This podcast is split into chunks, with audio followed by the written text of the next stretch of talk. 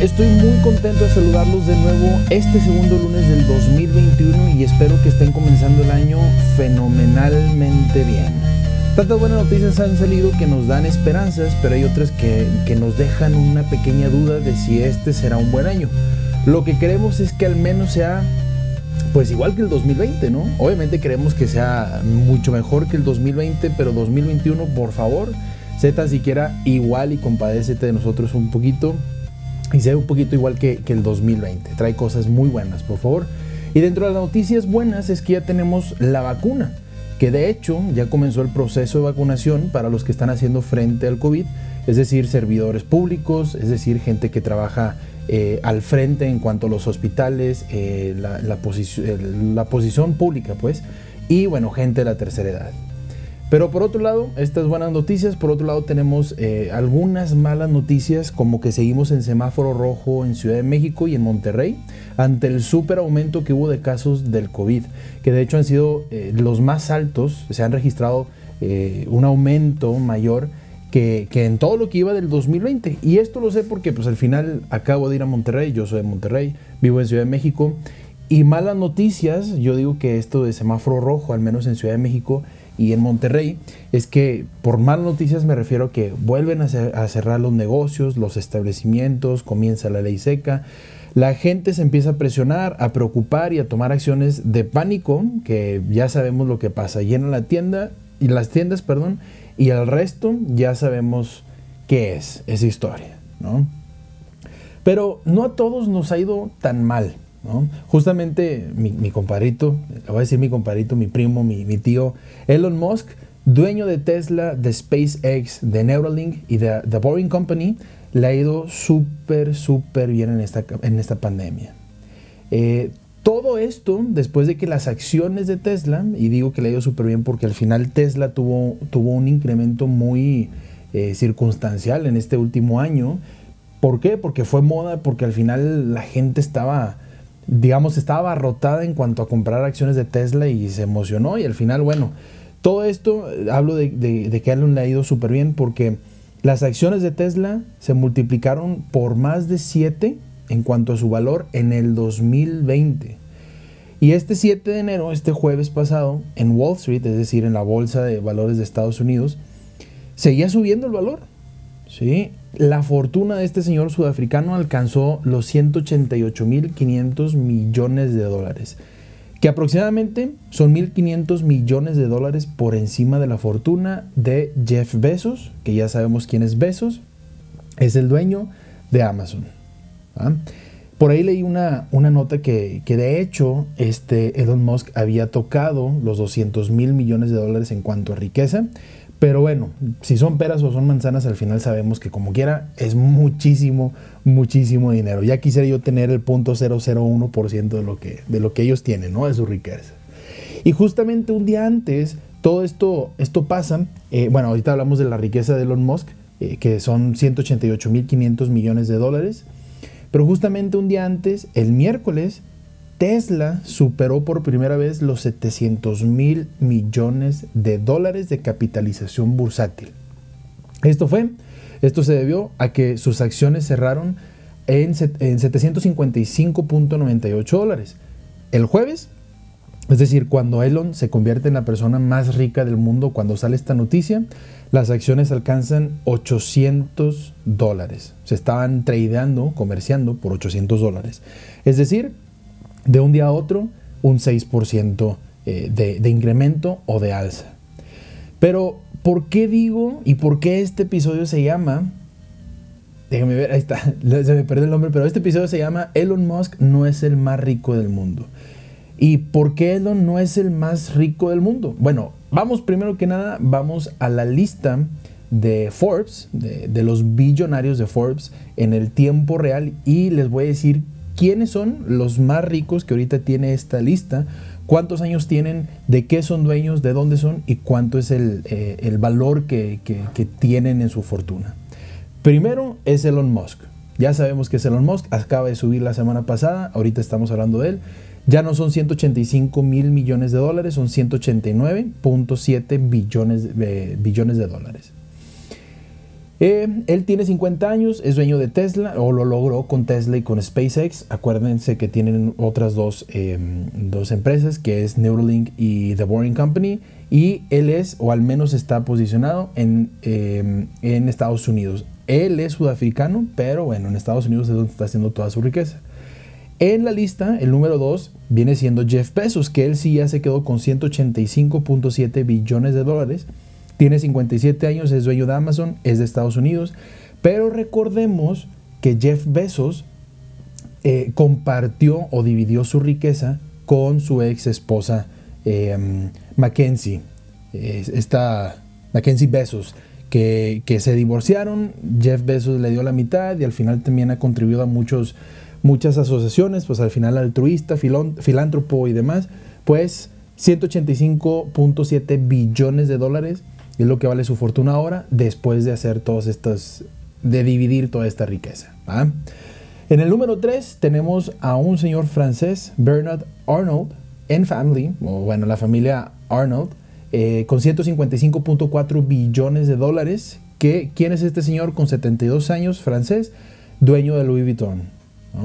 Entonces, en la lista, el número 3, fíjense, el número 3, una marca de de moda, tanto de joyería como, eh, ¿cómo se llama esta? Eh, ropa y demás, ya, es, ya está en la lista, en el tercer lugar, con 150 mil millones de dólares o 155 billones de dólares, sobrepasando a Bill Gates, a Zuckerberg, a Sean Shang eh, que se escucha muy, muy interesante su nombre, pero bueno, al final un chino, Larry Ellison, que es de, de um, Oracle, etcétera, Warren Buffett, etcétera, etcétera.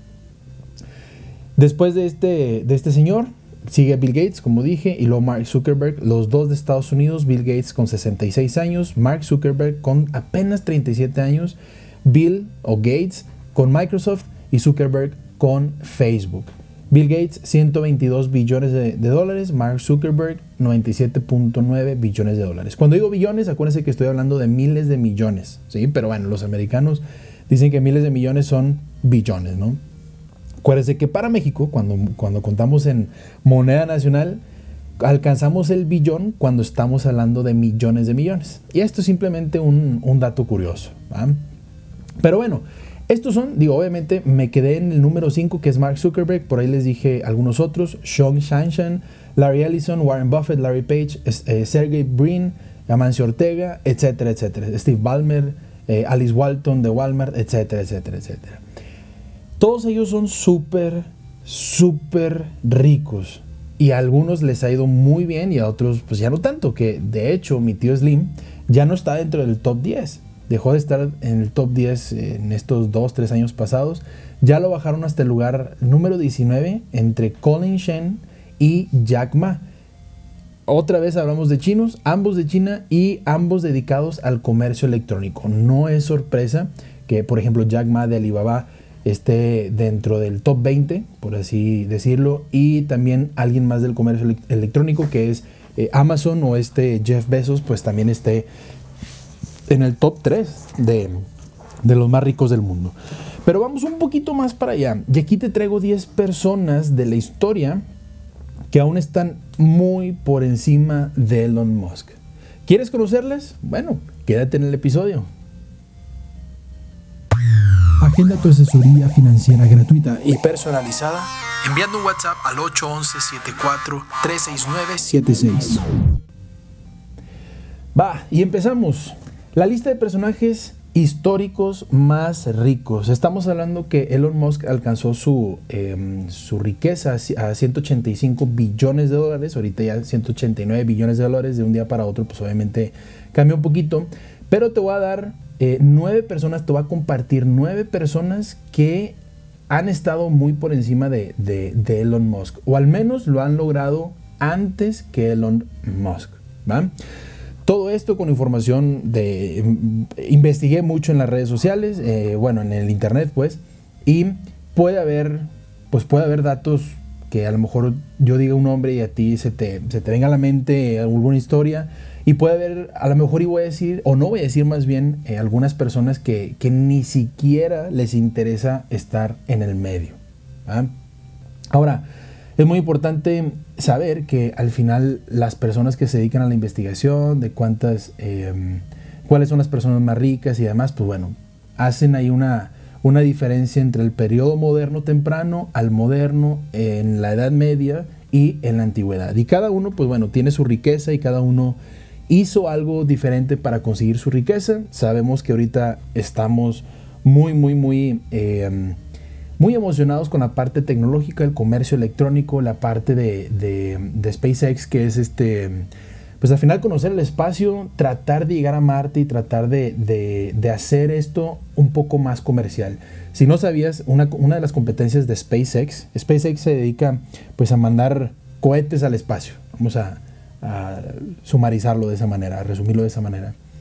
Eh, Virgin Galactic, que, es de Richard Branson, de, pues de, este emporio de Virgin, ya sea aerolíneas y hoteles y demás, eh, comunicación y demás, también está buscando ir al espacio.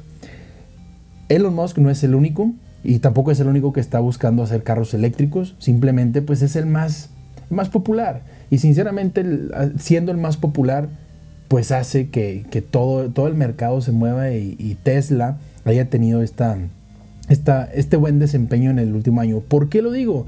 Porque Tesla ni siquiera se le acerca a la producción que tiene un Toyota, que tiene un GM, que tiene un Ford, que tiene un Honda, que tiene, etc. No se acerca ni siquiera a la producción ni a las ventas.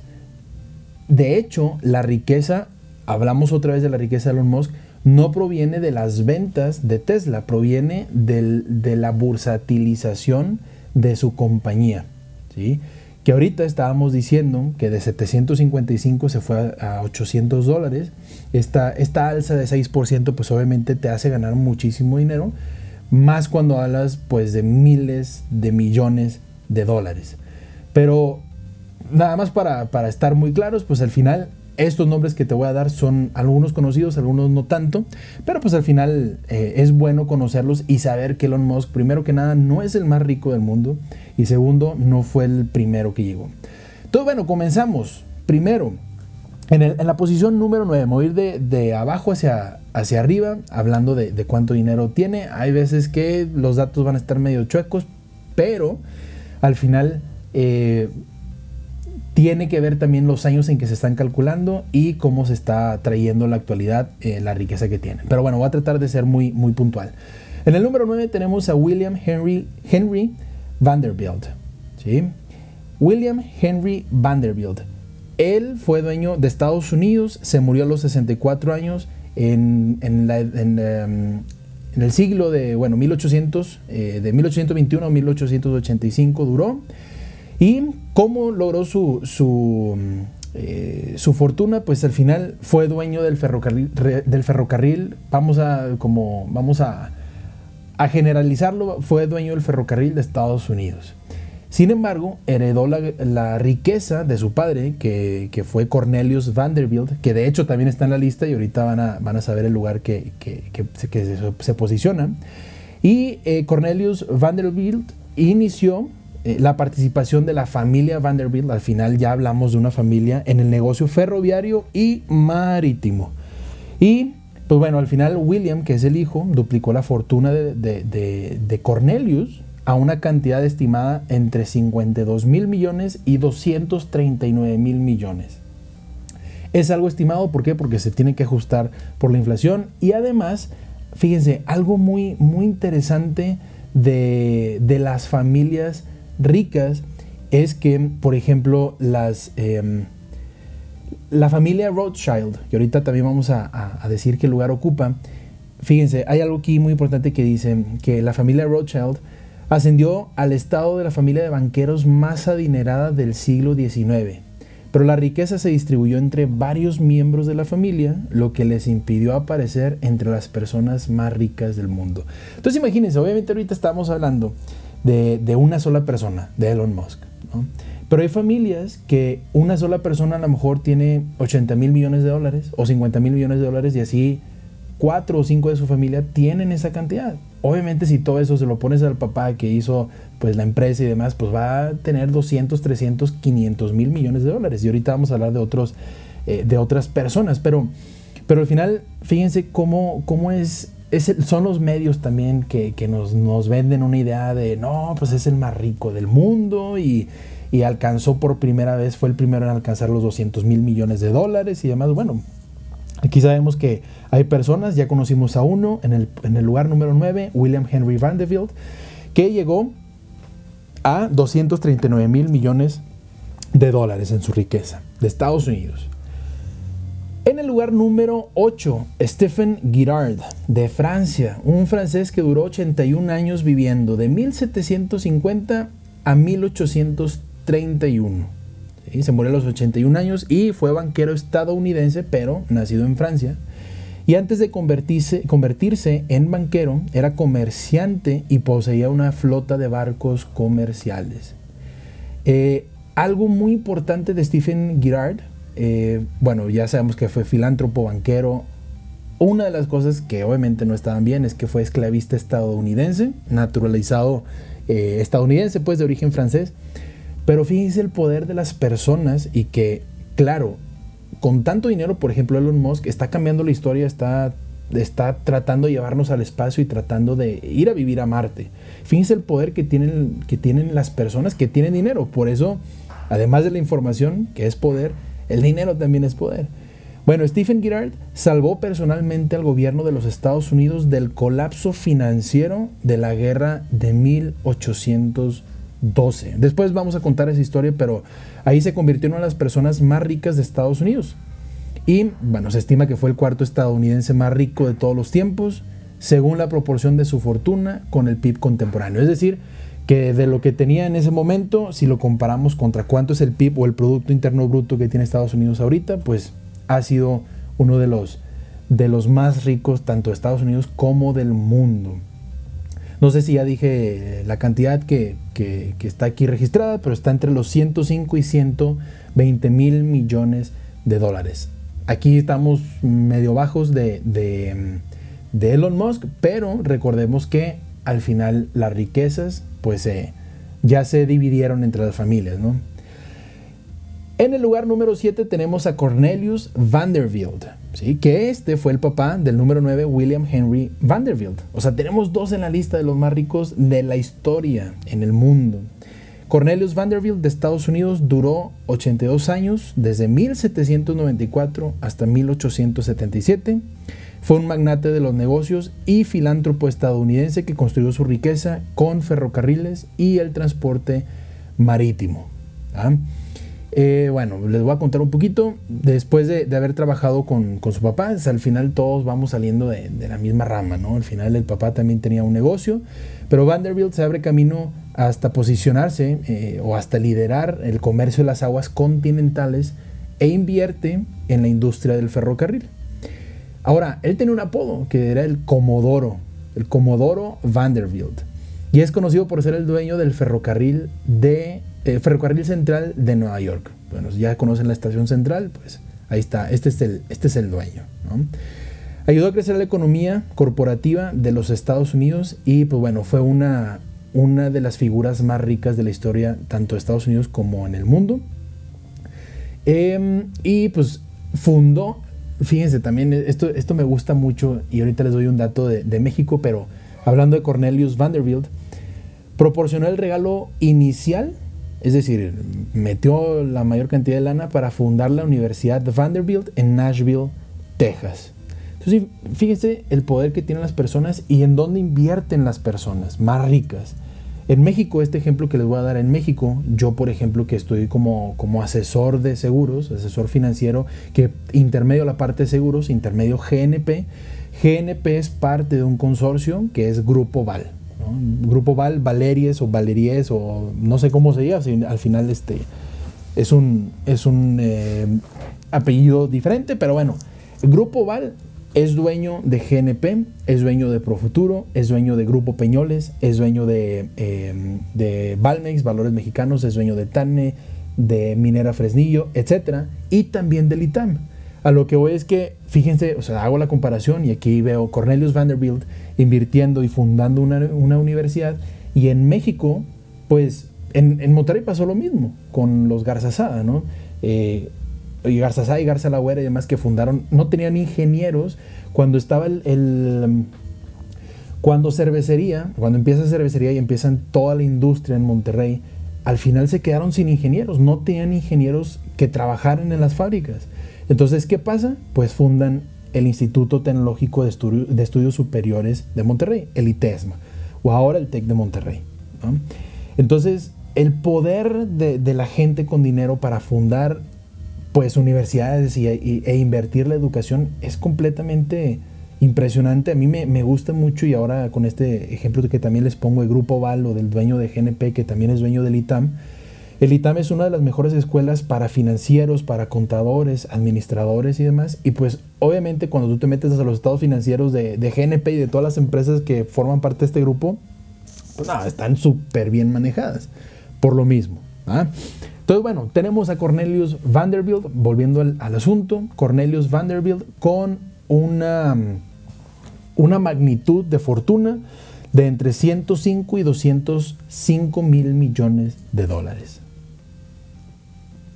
En el lugar número 6 tenemos a John Jacob Astor. Nació en 1763, se murió en 1848, 85 años nos duró y pues bueno, fue hombre de negocios, comerciante, contrabandista de opio. Eso está, está muy cañón contrabandista de opio, comerciante, de pieles e inversionista estadounidense. En 1801, la riqueza nominal de Astor, nominal quiere decir la riqueza real, por así decirlo, era de aproximadamente 250 mil dólares. Pero en el momento de su muerte, en 1848, la fortuna había aumentado a 20 millones de dólares de ese tiempo, ¿sí?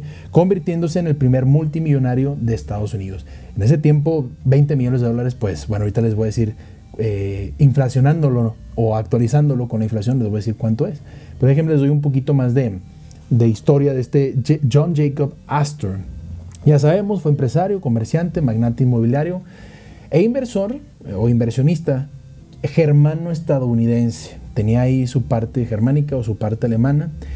Hizo su fortuna principalmente con un monopolio del comercio de pieles mediante, es decir, no nada más con este negocito, sino que pudo sacar este negocio mediante el contrabando de opio en China. Todo esto lo invirtió en bienes raíces en la ciudad de Nueva York y o en los alrededores, pues en, Staten Island y en Nueva Jersey y demás. Y pues bueno, fue el, fue el primer multimillonario de los Estados Unidos. Como les digo, nació en Alemania, pero se mudó a Estados Unidos después de la guerra eh, revolucionaria americana. Entonces, pues bueno, al final, comercio de pieles, eh, construye el monopolio, administra un imperio comercial que se extiende hasta Grandes Lagos y Canadá, que es toda la parte norte de Estados Unidos.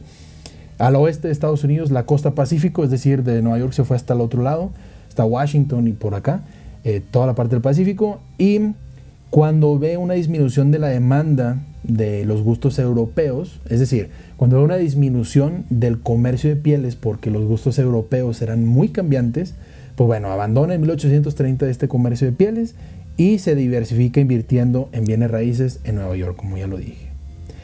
Y pues bueno, pues al final era muy rico y, le gustaban las artes y si ven la foto, pues sí pueden ver que era como, no sé, se me figura como un Mozart, haz de cuenta.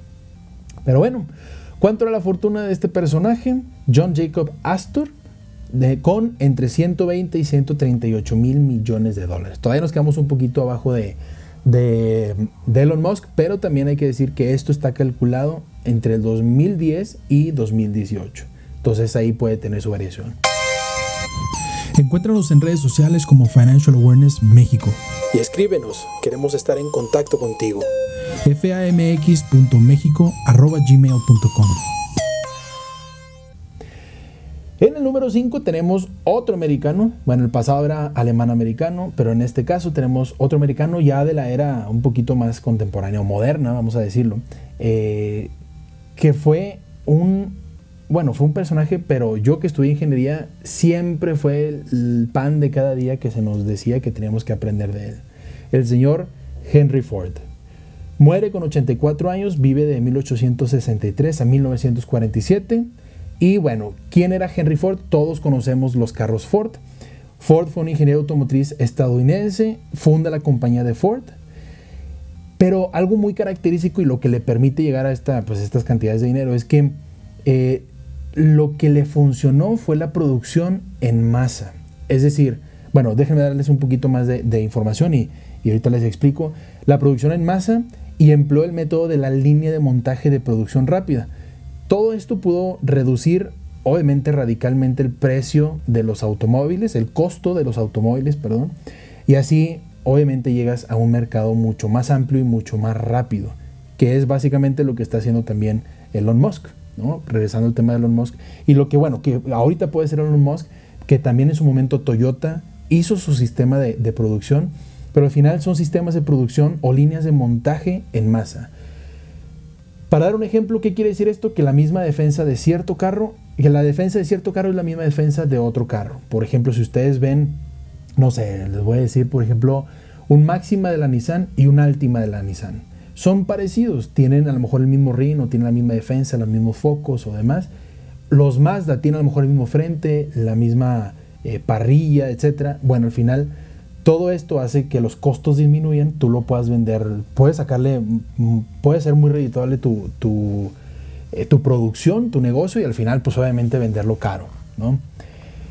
Todo esto, eh, bueno, a medida que aumenta la producción de, de, Ford o de Henry Ford, se reducen los precios, aumentan los salarios. Esto era algo muy padre de Henry Ford porque aumentan los salarios con la idea de reducir la rotación de, de sus trabajadores. Pasa lo mismo, pasó lo mismo en Monterrey. Yo no me sé muchas historias de Ciudad de México, pero en Monterrey pasó lo mismo con, eh, con Alfa, pasó lo mismo con FEMSA, pasó lo mismo con Cemex y demás, cuando empezaron a otorgarles los servicios de salud, de vivienda y demás a los trabajadores para que hubiera mucho mayor lealtad. Y bueno, todo esto aumenta la, producción. Eh, de, de 18 mil autos que se producían en 1909, pasó en 1920 a producirse un millón de autos. Entonces imagínense, imagínense la redituabilidad que tenía este negocio, la rentabilidad y, que de verdad fue un negocio. Y pues bueno, al final eh, hay historias también que los hermanos Dodge, o sabemos quién es Dodge también, los, que son dueños de la RAM y demás, lo demandan y todo, pero al final, bueno, se queda con su negocio súper rentable. Se muere a los 83 años y el patrimonio neto que tenía va de entre 188 mil millones a 199 mil millones de dólares. Aquí ya le estamos ganando a, Elon Musk. Acuérdense que tenía, Elon Musk tenía 180, ahorita tiene pues 189.7 billones de dólares. Bueno, Henry Ford tenía 199 billones de dólares. Pasamos al lugar número 4, Osman Ali Khan, o también conocido Asaf Ya VII. ¿Quién fue él? Bueno, duró 81 años de 1886 hasta 1967, también un poquito más moderno, por así decirlo. Y él fue el último Nizam. ¿Qué es Nizam? Es jefe de Estado, por así decirlo, del estado de Hyderabad. Hyderabad, sí, lo dije bien, lo dije bien, Hyderabad de la India británica. Sabemos que Gran Bretaña era dueño de casi toda Europa, este, también mucha parte de América, pero cuando la India pertenecía a Gran Bretaña, pues bueno, estaba este, este Asaf Jah o Osman Ali Khan y fue considerado como la persona más rica del mundo en ese momento. Este, y al final pues era un, monarca, era un gobernante Tenía su propia casa de moneda, imprimía su propia moneda, que era la rupia de Hyderabadi, y tenía una tesorería privada que se decía, esto está interesante, fíjense, le voy a dar tres datos interesantes. Primero que nada, en la tesorería se decía que en la tesorería privada contenía 100 millones de libras en lingotes de oro y plata y otros 400 millones de libras en joyas.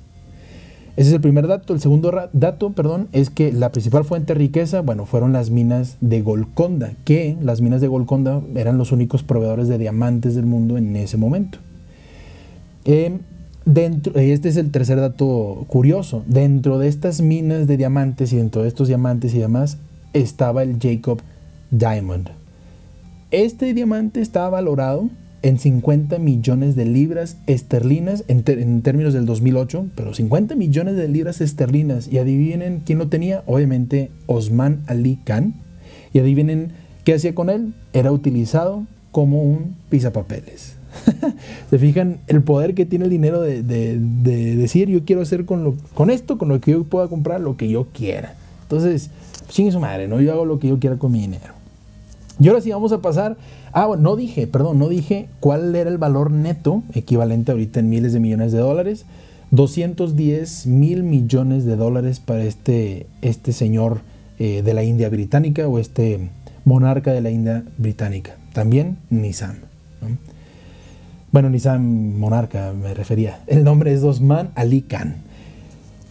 Y bueno, pasamos al número 3. Ahora sí vienen unos muy buenos, muy buenos montos. Eh, hay dos de Estados Unidos, hay uno de Alemania, que ahorita vamos a ir viéndolos, pero la verdad es que está súper interesante. Si tienen la oportunidad de conocer un poquito acerca de las familias, de, de, estas que voy a decir y de las que he dicho y demás, por ejemplo, las familias Rockefeller, las familias Walton, las familias Rothschild, etcétera, Carnegie y demás, aviéntense esas historias, están súper, súper, súper interesantes. Sí, claro, te, te, agüita un poquito la parte de, de pues, todo el dinero que tenían y demás, pero sinceramente es muy importante conocer cómo hicieron su, su riqueza por los métodos que utilizaron. Hay unos que, claro, lo tengo que decir, no fueron los mejores métodos, pero bueno, al final hay mucha, puedes aprender mucho del comercio y puedes aprender mucho de, negociaciones y demás. Entonces, pues bueno, pasamos al número 3. En el número 3 tenemos a Andrew Carnegie, de Estados Unidos. Vive de 1835 a 1919, 84 años. Y Carnegie era dueño de Carnegie Steel Company que era la operación integrada de hierro y acero más extensa de Estados Unidos. Y hay una historia, bueno, todas estas historias empiezan a, unir, por ejemplo, ahorita eh, hablamos de Andrew Carnegie con la parte de, del acero, pero debemos recordar que en ese momento también estaba la parte del ferrocarril, que ahorita lo vimos eh, de, de, entre los otros nombres, los dueños de los ferrocarriles, pues necesitaban cantidades extraordinarias de fierro, cantidades extraordinarias de hierro, de acero y demás. Estaba eso, estaba el boom de las construcciones en Nueva York y sigue obviamente todavía. Estaba la parte petrolera y hacer todas las plataformas y demás. Pues obviamente había mucha demanda de acero. Y pues bueno, Carnegie era el dueño de, Carnegie Steel Company, la compañía más grande de acero hasta ese momento. En 1901, eh, Carnegie decide vender su empresa por 480 millones de dólares. Adivinen a quién. Así es, a JP Morgan. ¿Ustedes conocen el banco de JP Morgan? Bueno, pues este señor también banquero, eh, súper financiero y demás, compra la Carnegie Steel Company, que después fusiona esta empresa con US Steel, que era una compañía, si, no mal recuerdo, era una compañía de Estados Unidos, o sea, del gobierno de Estados Unidos, y, y las une y pues al final la privatiza y demás. Ahora, la capitalización que tenía el Carnegie Steel Company era de 1.400 millones de dólares estadounidenses en ese momento. No estamos hablando de lo que tenía ahorita. US Steel, eh, bueno, ya hablando de, esta, perdón, estos 1.400 millones de dólares era de US Steel, que era la combinación de US Steel con Carnegie Steel Company. Y US Steel fue la primera empresa de miles de millones de dólares del mundo. En los últimos años, el patrimonio de Carnegie era de 475 millones de dólares, obviamente en ese momento. Pero en 1919 pues había donado la mayor parte de riqueza a organizaciones de, diferentes ramos, ¿no? tanto filantrópicas como benéficas y demás. Y dicen que le quedaba 30 millones de dólares para su fortuna personal. Claro que yo, a mí me encantaría tener un millón de dólares, si se puede, ¿eh? de estos 30. Pero bueno, al final los, eh, la la fortuna de Carnegie representó aproximadamente el 0.60% del PIB anual de Estados Unidos. ¿Qué es esto? Pues bueno, un valor estimado alrededor de 75 mil millones de dólares ajustado al 2000. Esto hablamos de la mm, de la fortuna de, Andrew Carnegie, 75 mil millones de dólares ajustado en la década del 2000, que si lo ponemos al día de hoy aproximadamente o al 18, 15 por ahí, estamos hablando de un equivalente de 310 mil millones de dólares. ¿Cuánto tenía Jeff Bezos? Perdón, ¿cuánto tenía Elon Musk? 189 billones de dólares contra 310 billones de dólares. Entonces, pues bueno, empezamos a hablar de, que alguien más ya lo había logrado y que no es el más rico. Y obviamente yo, yo sé que esta fortuna a lo mejor no está dentro de una sola persona, pero sí en la familia. Y así pasamos al número dos, el buen señor John D. Rockefeller, que también muy famoso por su, por su manera de ser, muy, eh, muy muy duro consigo mismo en los negocios y con su familia, muy serio. Vean una foto de él y se nota completamente que muy serio, muy negociante, muy negociador. Este, y al final, bueno, él se muere de 97 años, duró bastantito, de 1839 a 1937. Entonces también fue de la era, pues ya de, de este siglo pasado. ¿Y quién era Rockefeller? Pues bueno, se convirtió en la primera persona en alcanzar una fortuna personal de mil millones de dólares. Fíjense. Y lean su historia. Por ahí hay un libro muy bueno, pero muy largo. Yo no lo he terminado de leer. Son como 500 hojas eh, de su vida. Pero les dicen cómo, o les cuentan cómo empezó con, su ahorrito de 100 dólares, de 1000 dólares, de 100 mil dólares y hasta que se fue hasta el, mil millones de dólares, el millar de millones de dólares. Y pues bueno, ¿Cómo, alcanzó esta, esta fortuna? Por medio de Standard Oil. Lo, que ahorita les decía, oye, pues necesitamos petróleo, necesitamos acero, necesitamos ferrocarriles, carreteras y demás. Pues bueno, Standard Oil, eh, él fue el fundador, el presidente y accionista principal, que también representó eh, una parte monopólica ahí en Estados Unidos y fue un tema bastante complicado. Después se metió a la parte de... Em, Um, del, ferrocarril y demás, y también está muy interesante su historia, no me voy a, detener en ello, pero en el momento de su muerte, de 1937, las estimaciones lo colocan con un patrimonio neto de 300 mil millones a 400 mil millones de dólares.